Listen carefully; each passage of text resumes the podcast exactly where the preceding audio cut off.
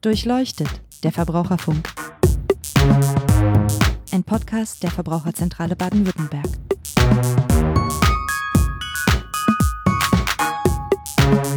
Hallo und herzlich willkommen zu Durchleuchtet, der Verbraucherfunk. Mein Name ist Niklas Haskamp, ich bin Pressesprecher bei der Verbraucherzentrale Baden-Württemberg und ich spreche heute mit unserem Finanzexperten Nils Nauhauser über das Thema Was läuft schief bei der privaten Altersvorsorge. Hallo Nils. Ja, hallo Niklas. Ich fange mal gleich direkt an. Altersvorsorge klingt kompliziert. Äh, sorgst du fürs Alter vor? Ja, sicher. Ja, und wie machst du das mit Aktien, Alter oder, oder Sparbüchern oder was ähm, macht der Experte sozusagen? Ja, zum einen äh, habe ich eine gelassene Grundeinstellung, denn ähm, es ist natürlich von Vorteil, wenn man einen Job hat, der ähm, Vollzeit ist. Viele Leute haben das ja gar nicht. Und dann ist es natürlich auch entsprechend schwierig, ähm, fürs Alter vorzusorgen, weil die gesetzliche Rente auch schon gering ist und das Einkommen zusätzlich noch gering ist.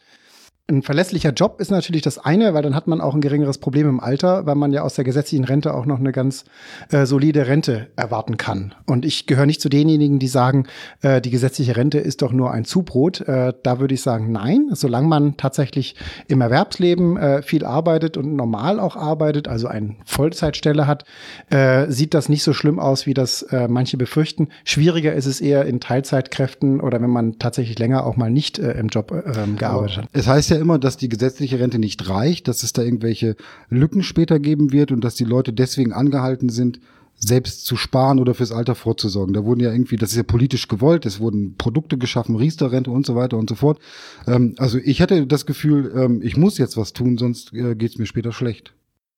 Also das äh, würde ich jetzt nicht so sehen. Wir haben in den letzten Jahren tatsächlich auch ordentliche Rentensteigerungen bei der gesetzlichen Rente gehabt. Die hat man tatsächlich äh, davor zehn Jahre lang nicht gehabt, aber wir hatten davor zehn Jahre lang auch keine großen Lohnsteigerungen real. Also wir sind in Europa diejenige Volkswirtschaft, die äh, real tatsächlich die geringsten Lohnsteigerungen, teilweise sogar Lohnrückgänge äh, zu verzeichnen hatte, über zehn Jahre lang.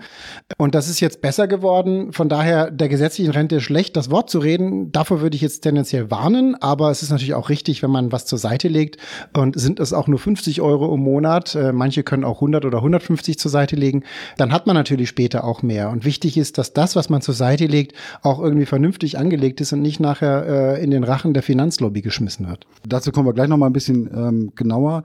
Aber was mich noch interessieren würde, ist dann tatsächlich, ähm, wie stelle ich denn überhaupt fest, ob eine Altersvorsorge, ob 50, 100, 150 Euro, ob das notwendig ist, dass ich das mache? Also ich meine, ich arbeite jetzt, ich erwarte eine Rente, aber woher weiß ich, ob das reicht oder nicht? Das ist eine äh, ganz tolle Frage, die uns ganz, ganz viele Verbraucher auch in den Beratungsgesprächen immer wieder stellen. Äh, ich muss ein bisschen ausholen. Darf ich? Ja, okay. Ähm, denn wenn ich jetzt die Frage ausrechnen wollte, ja, ich, Sie, Sie müssen 71 Euro äh, zur Seite legen oder 200 Euro im Monat, dann muss ich anschließend rechnen, die nächsten 30 Jahre, was kriege ich denn für einen Zins für das Geld, äh, wie ich es am Kapitalmarkt anlege. Ich muss dann auch davon abziehen, die Inflationsrate, also die Preissteigerung, denn ich will ja nicht irgendwie nur 500 Euro später mehr haben. Ich will ja wissen, was kann ich mir dann von den 500 Euro später kaufen. Also muss ich das sozusagen bereinigen um Preissteigerung. Äh, das ist schwierig. Ich weiß auch nicht, wie viel Einkommen ich in den nächsten 30 Jahren habe, wie hoch dann meine gesetzliche Rente sein wird, ob ich noch eine betriebliche Altersvorsorge haben werde und wie hoch die dann sein wird. Vielleicht habe ich auch noch ein schuldenfreies Eigenheim bis dahin. Also ich muss wahnsinnig viele Annahmen treffen. Gehst du damit zu einem Finanzverkäufer, der trifft die Annahmen auch, schmeißt das äh, in seinen Rechner und sagt, Sie müssen 500 Euro monatlich zur Seite legen. Ja, und dann verkauft er ein Produkt. Aber ob dann 500 Euro tatsächlich notwendig sind oder viel zu viel ist, ist mal eine ganz andere Frage. Okay, das heißt, ähm, darauf kann ich mich nicht verlassen. Aber gibt es irgendwas, ähm, woran ich mich orientieren kann? Weil ich meine, ja. ähm, ich überlege ja auch jetzt oder ich tue es vielleicht auch schon fürs Alter vorzusorgen.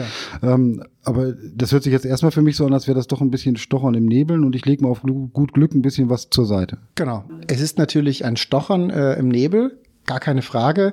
Ähm, mir ist nur wichtig eben zu wissen, wenn man da Verkäufer fragt, dann haben die ihre eigenen Interessen. Und vielleicht ist der Nebel auch gar nicht so schlimm, äh, wie man meint und wie das manche Finanzvertriebler dann auch äh, suggerieren. Also ganz einfach zu sagen, wenn man fünf bis zehn Prozent vom Nettolohn spart, dann ist man da schon auf einem guten Weg. Aber das sind Faustregeln und die sind genauso oft richtig, wie sie auch falsch sind. Also andere Tipp ist, wer jemand in Vollzeit ist und über den Betrieb auch eine betriebliche Altersvorsorge hat, der hat deutlich weniger äh, Risiken später von Altersarmut betroffen zu sein. Oder wer sein Eigenheim bis dahin auch schon abgezahlt hat, der wird wahrscheinlich auch keine sehr großen Probleme haben im Alter.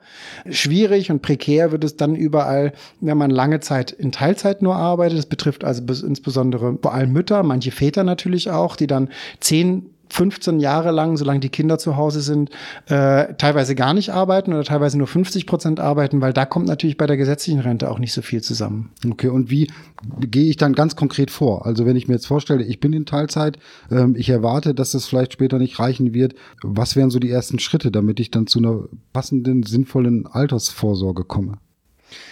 Wichtig ist erstmal zu wissen, was ist überhaupt Altersvorsorge? Ähm, man muss im Grunde nur Geld zur Seite legen. Das ist alles. Also wenn man später ein schönes Polster hat, dann kann man davon leben im Alter. Und bei jungen Leuten ähm, rate ich immer dazu, erstmal so ein Polster aufzubauen. Also wenn man mit 20 so ein Polster aufbaut, dann kann man mit 30 sich das mal anschauen und feststellen, okay, da sind jetzt vielleicht 30.000 Euro zusammengekommen oder vielleicht 20.000 Euro setze ich das weiterhin dazu ein, um später im Alter mehr zu haben? Oder nehme ich das Geld jetzt und kaufe mir davon eine Wohnung? Aber äh, Polster aufbauen heißt, ähm, ich steck's äh, in Sparstrumpf oder auf dem Sparbuch oder äh, trag's zur Bank. Also wie mache ich das konkret? Ähm? Also können wir gerne, da gibt's mehrere Möglichkeiten. Wichtig ist erstmal, dass, dass es klar ist, Vermögen aufbauen kann auch Altersvorsorge sein. Man muss nicht zum nächsten Versicherungsvertreter rennen und dort einen Versicherungsvertrag abschließen. Es geht erst nur darum, Kapital aufzubauen. Und jetzt ist die Frage, wie baut man es auf? Äh, eine Variante ist, wenn man äh, vor Kapitalmärkten Angst hat. Oh Gott, das weiß nicht, Börsen, Goldpreis, mhm. keine Ahnung, das ist mir alles viel zu riskant. Ja, dann legt man das Geld eher sicher an und dann ist der Zins im Moment bei null Prozent. Okay, das äh, lohnt sich auch nicht wirklich, ja? Also da kann man natürlich sagen, es lohnt sich nicht wirklich, ja, weil zumal die Inflationsrate ist im Moment bei zwei Prozent. Das heißt, man kann sich von dem Ersparnis Jahr für Jahr eigentlich immer weniger kaufen. Aber so ist es im Moment. Sichere Anlagen, das sind Einlagen, Tagesgelder, Festgelder, Banksparpläne. Da liegt der Zins äh, eher bei null. Manchmal kann man auch nur ein Prozent kriegen, wenn man zu so einer Direktbank geht, die dann im Internetvertrieb, äh, äh, also ohne den teuren Filialvertrieb auch auskommt.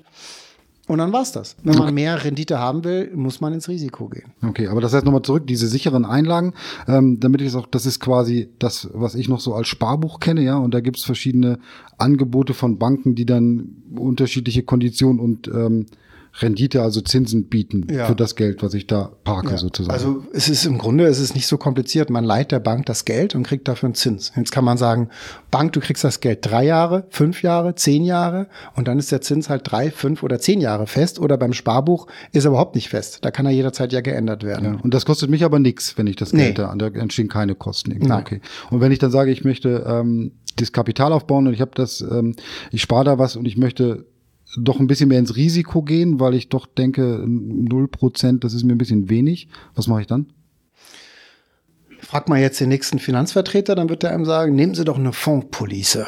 Da haben Sie die Altersvorsorge und gleichzeitig haben Sie Profis, die kümmern sich darum, dass Ihr Geld jederzeit am Kapitalmarkt weltweit optimal angelegt ist. Okay, und wenn ich das, wenn ich jetzt dich frage? Äh. ja, dann würde ich sagen, lass die Finger von der Fondspolice. Okay, warum? Da verbrennt dein Geld. Also es ist tatsächlich so, dass diese Produkte, die dort im Finanzvertrieb verkauft werden, in allererster Linie deshalb verkauft werden, weil sie hohe Provisionen für den Finanzvertrieb bieten und nicht, weil sie gut sind oder passend sind.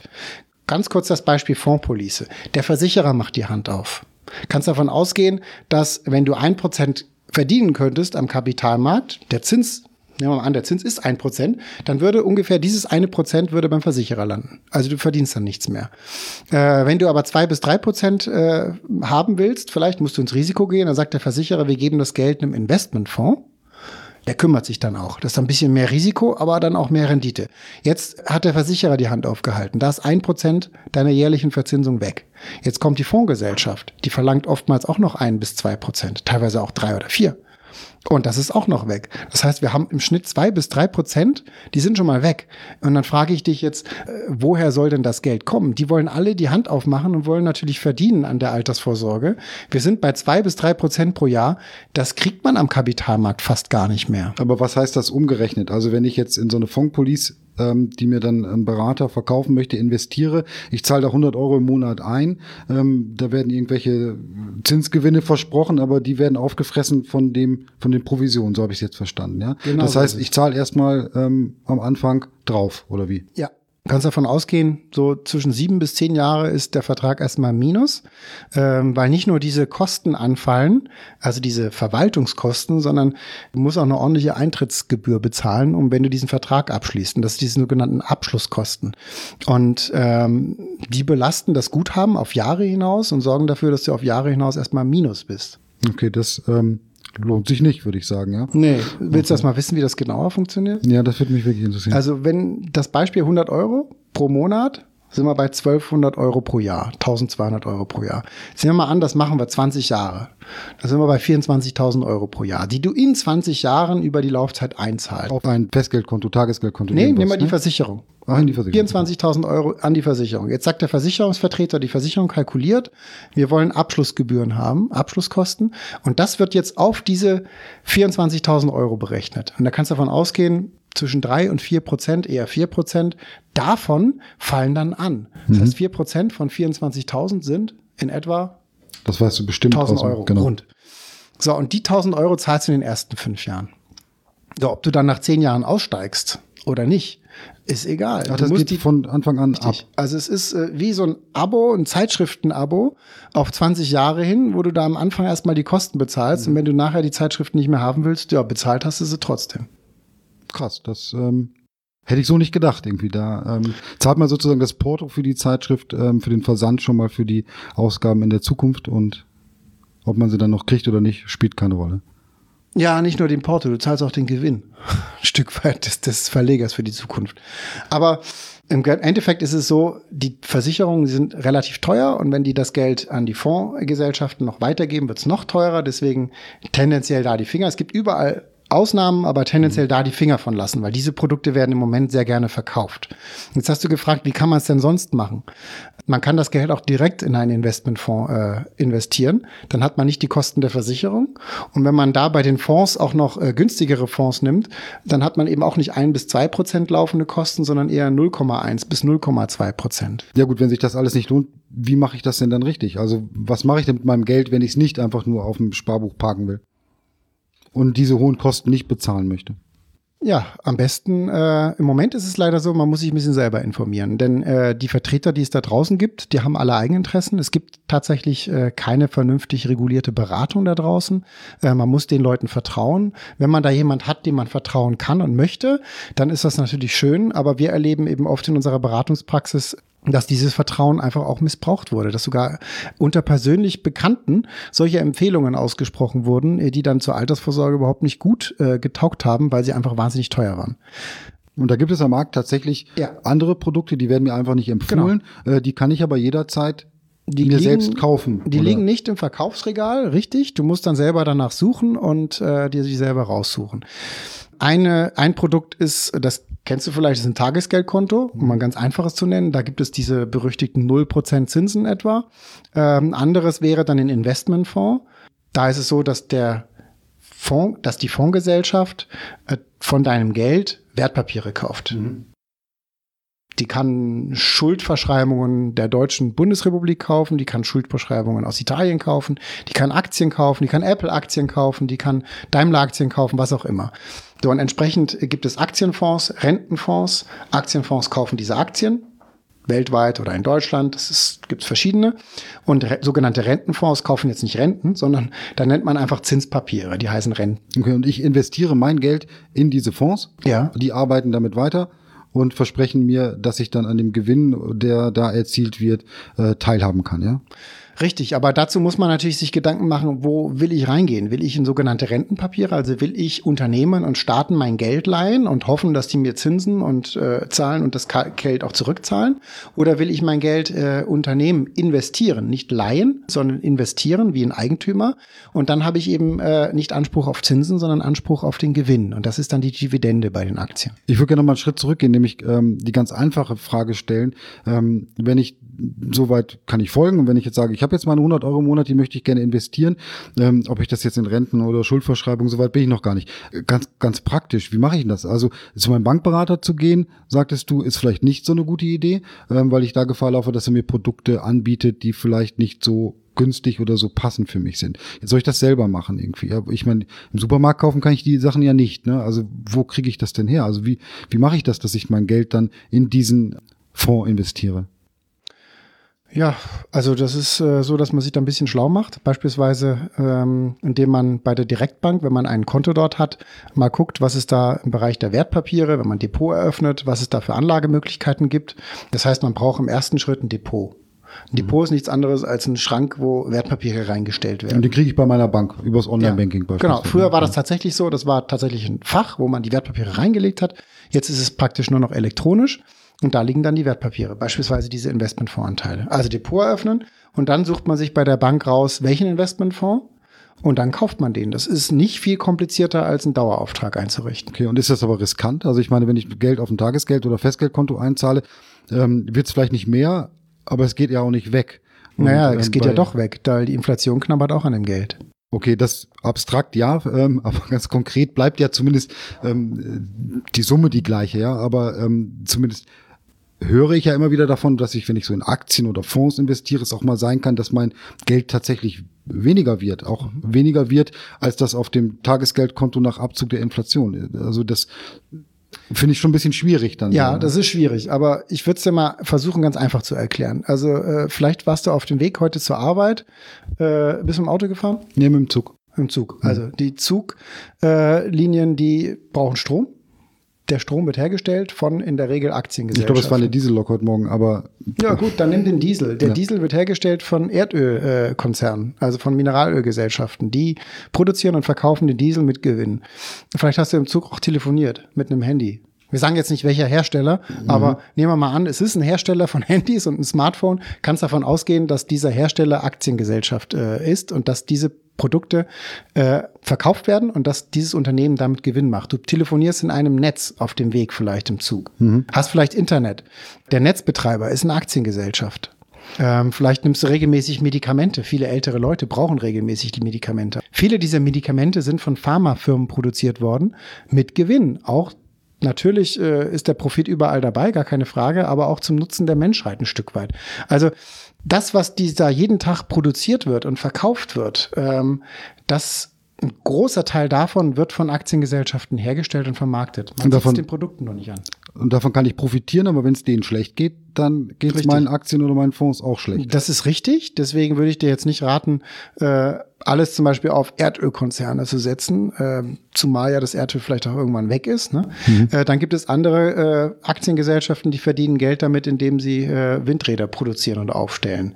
Äh, andere bauen Autos, andere bauen Elektroautos, ähm, andere ja, produzieren Smartphones, wieder andere bauen, äh, nicht bauen, stellen Nahrungsmittel her, die wir tagtäglich äh, auch brauchen. Und da muss ich mich aber schon, da soll ich mich dann für eine Branche entscheiden, von der ich glaube, äh, da läuft es jetzt besonders gut. Kaufe ich mir ein paar Aktien. Also was typisch gesagt wird, ja, äh, gegessen wird ja immer, deswegen sind Nahrungsmittelhersteller ja gar nicht riskant. Das ist falsch, denn überall können Fehler gemacht werden. Mhm. Und man kann auch äh, bei dem Verkauf von Nahrungsmitteln Fehler machen und in die Pleite schlittern. Äh, Bilanzen können manipuliert werden. Das ist alles schon passiert. Deswegen ist meine Empfehlung dann einfach, versuch doch möglichst viele dieser Unternehmen zu kaufen. Nimm Nahrungsmittelhersteller, nimm die Automobilhersteller, nimm aber auch die neuen Energien, nimm auch umweltfreundliche äh, Hersteller. Also die Branchen am besten möglichst mischen mhm. und dann nicht nur Aktien aus Deutschland kaufen, sondern auch äh, weltweit. Denn wir wissen ja nicht, wie es der deutschen Automobilindustrie in fünf Jahren geht. Ja, da muss ich dann einen großen Skandal in der Backe.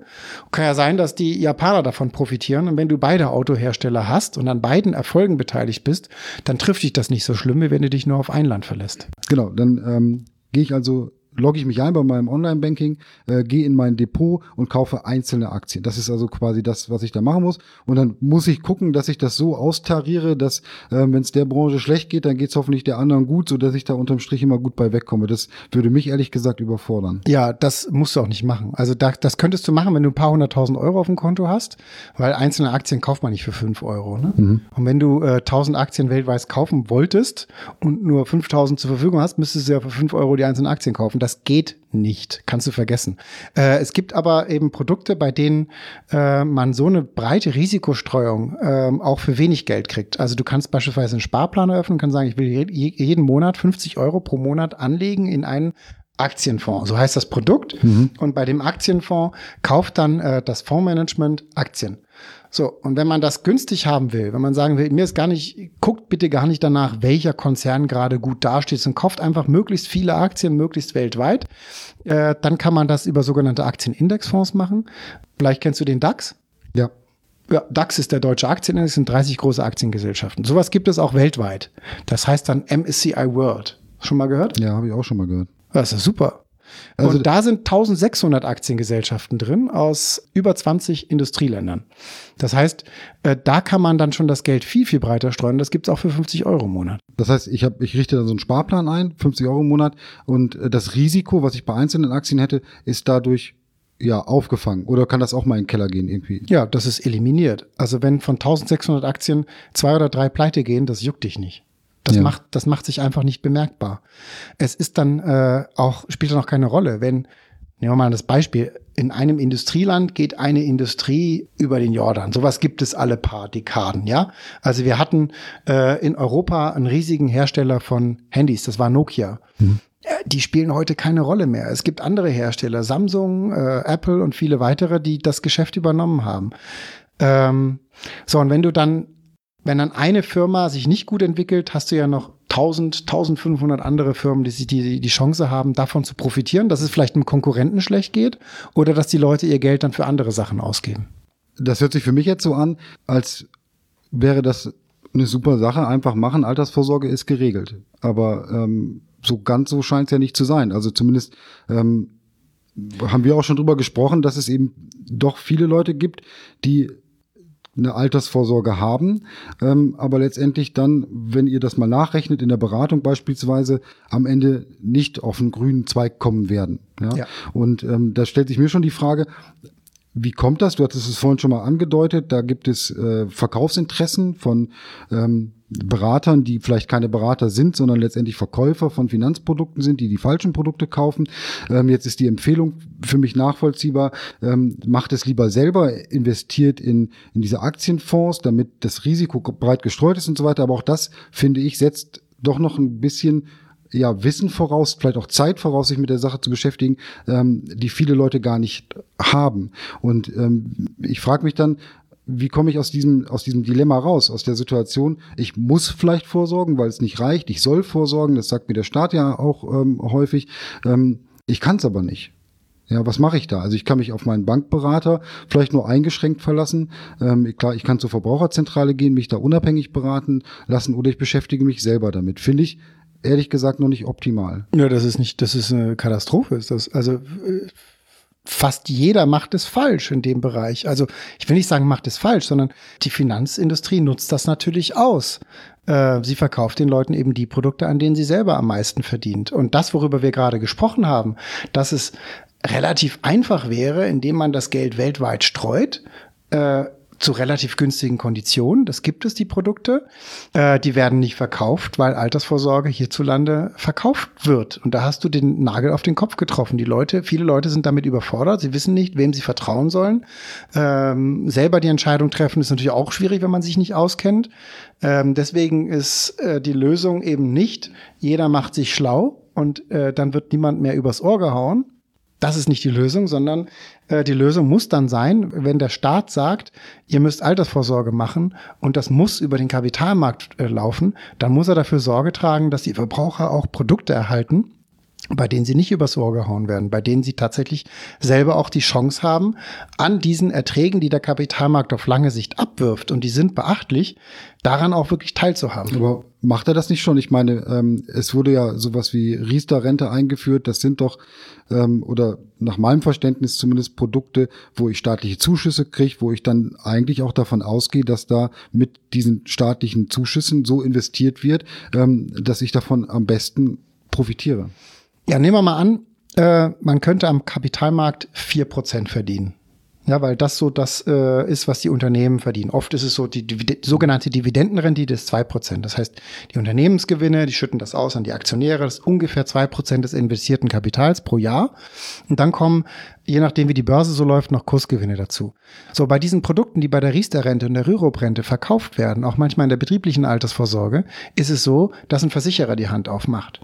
Das heißt, von den vier Prozent kommen beim Anleger nicht vier an, sondern eher drei. Ah, das und wenn dann eine Fondsgesellschaft auch noch die Hand aufmacht, dann kommen vielleicht nur zwei an oder anderthalb. Also relativ wenig. Das heißt, das Geld, was da investiert wird, mit den Zuschüssen, die ich bekommen kann, ähm, wird nicht so investiert, wie du es gerade beschrieben hast, wie es möglicherweise sinnvoll wäre, dass ich an diese vier Prozent theoretisch kommen könnte, sondern es geht auch erstmal, da ist noch ein Vertrieb dazwischen geschaltet, der daran auch noch verdient, was das Ganze dann im Ertrag mindert, ja? Ja, genau. Okay. Also es gibt einfach zu viele Beteiligte, die alle die Hand aufmachen und mitverdienen wollen. Das ist das Problem dort. Also selber machen oder draufzahlen. Ja, also unsere Lösung ist ja eher politisch dafür werben, dass das alles mal besser wird. Also äh, wir wollen ja jetzt nicht jeden dazu über, ermuntern, das alles selber zu machen. Wir wollen ja irgendwann auch die Lösung für alle haben.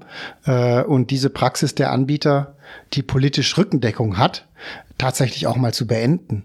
Das hört sich gut an. Wie muss ich mir das konkret vorstellen? Also das heißt, die Verbraucherzentrale oder du in der Verbraucherzentrale erfährst über die Beratung und über die, die Jahre, die du das schon machst, da läuft was schief.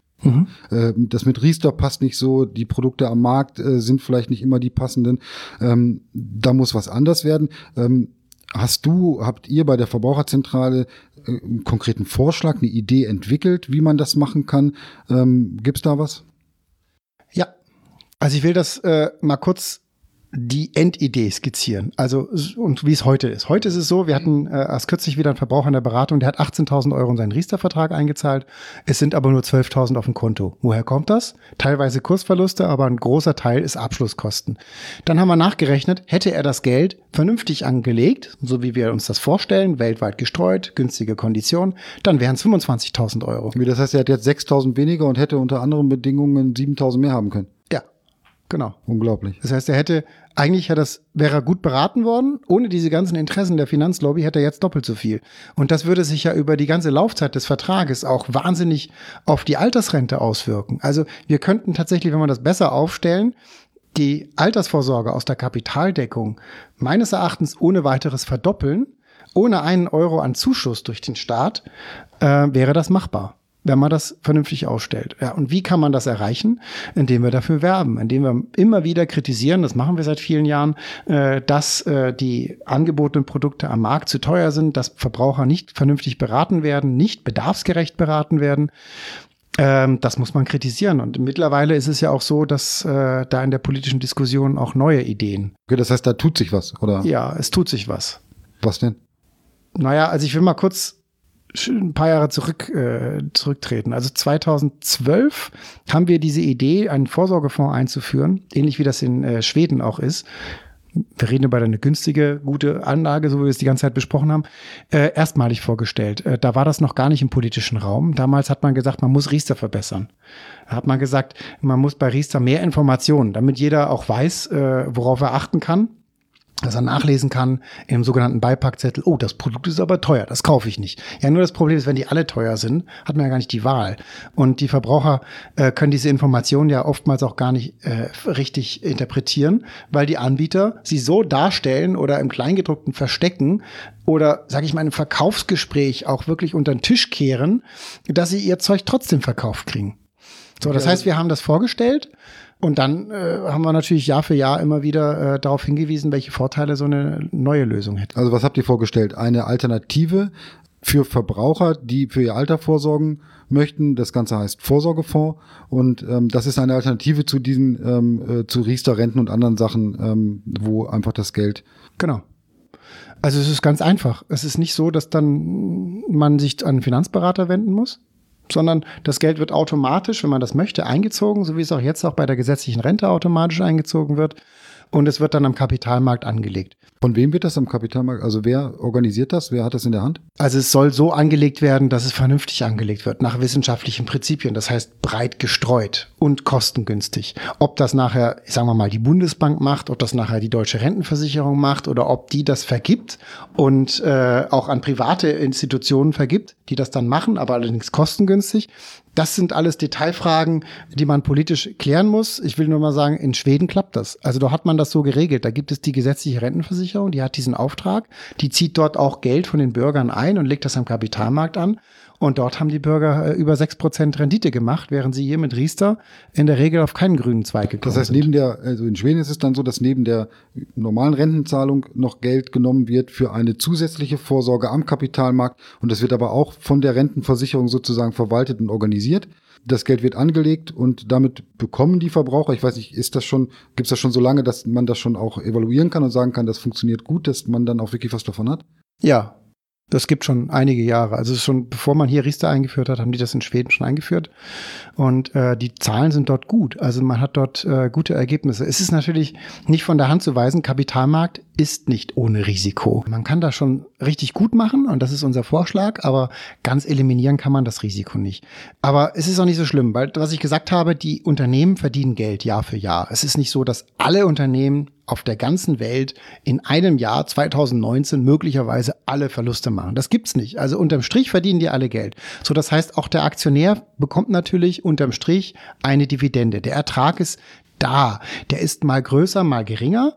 Was unberechenbar ist an der Börse, das sind die Kurse. Also da kann sein, es gibt, bricht Panik aus und dann fallen die Kurse in den Keller ohne dass die Erträge vielleicht unbedingt schon fallen. Klar gibt es mal sowas wie eine Rezession, dann wächst die Wirtschaft nicht mehr, verdienen alle ein bisschen weniger Geld, aber es verdienen die Unternehmen trotzdem noch Geld.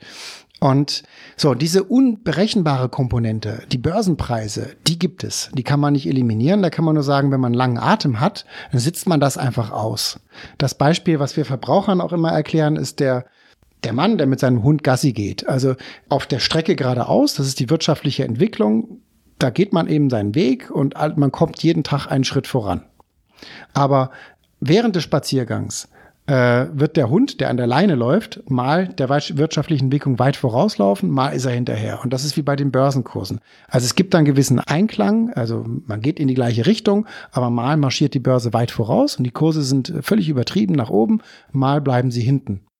Und das heißt aber, dass ähm, unterm Strich zumindest die Erwartung berechtigt oder dass ich als Verbraucher, wenn ich so investiert habe, davon ausgehen kann, es sollte unterm Strich dann schon noch eine positive Entwicklung bleiben. Mit diesen Schwankungen, die kann ich aushalten, die kann ich aussitzen, aber am Ende ja. habe ich eine positive Entwicklung. Genau, und die Zahlen kann ich dir auch noch präsentieren. Für die Vergangenheit sind das in etwa rund vier Prozent pro Jahr mehr, als wenn ich das Geld sehr sicher anlege, also bei Tagesgeld, Kopfkissen, Staatsanleihen, also diese berühmten Zinspapiere die relativ sicher sind, da habe ich vier Prozent weniger, wenn ich die Zinspapiere kaufe, während äh, wenn ich den Aktienmarkt nehme. Das ist schon ein enormer Unterschied. Das würde auch für so einen Vorsorgefonds, also auch für das Modell Schweden oder den, den Vorsorgefonds, den, ähm, den ihr ins Spiel gebracht habt, der jetzt, glaube ich, unter anderen Namen auch äh, in der Politik dann nochmal ähm, äh, unterwegs also, ist. Vielleicht kannst du ja mal ein paar Beispiele nennen, äh, unter welchen Bezeichnungen dieses Modell prinzipiell in Deutschland gerade noch diskutiert wird und wie da der Stand der Dinge überhaupt ist in der Diskussion.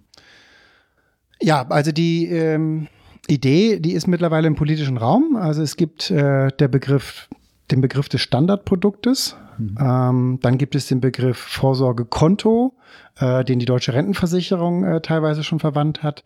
Und es gibt den Begriff der sogenannten Deutschlandrente, den, der in Hessen mal vorgestellt wurde von der Landesregierung. Äh, mittlerweile gibt es auch einen sogenannten Bürgerfonds oder Deutschlandfonds.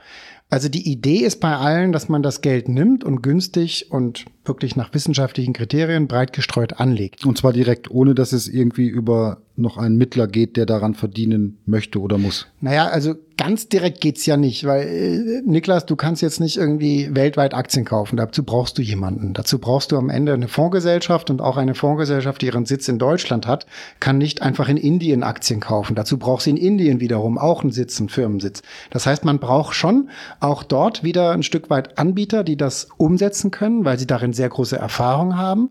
Aber der Witz ist, das jetzt eben nicht so umzusetzen, dass die Anbieter sich damit eine goldene Nase verdienen, sondern dass man das mit einer Ausschreibung so umsetzt, dass das kostenminimal gemacht wird. So haben es die Schweden gemacht.